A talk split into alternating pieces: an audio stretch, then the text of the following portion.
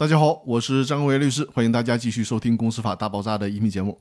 今天我们来学习的话题是对强制清算申请立案的初步审查。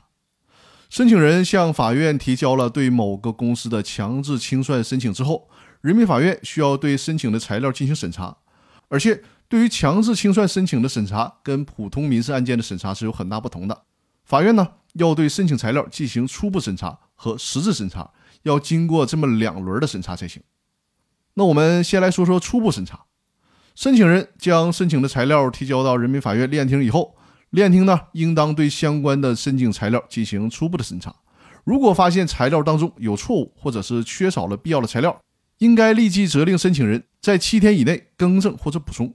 比如说，申请人提起强制清算申请的时候，应该提交主体资格的证明文件，来证明自己是公司的股东。但是呢，却没有提交，或者是在申请书当中有明显的错误，诸如此类的问题，法院呢可以要求申请人在七天之内进行补充或者更正。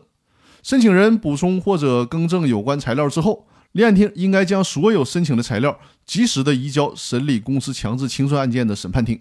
从这里开始，就要对强制清算的申请进行实质性的审查了。那如何进行实质性的审查呢？从下周的音频开始，我将为大家讲解。对于强制清算申请立案的实质审查是如何进行的？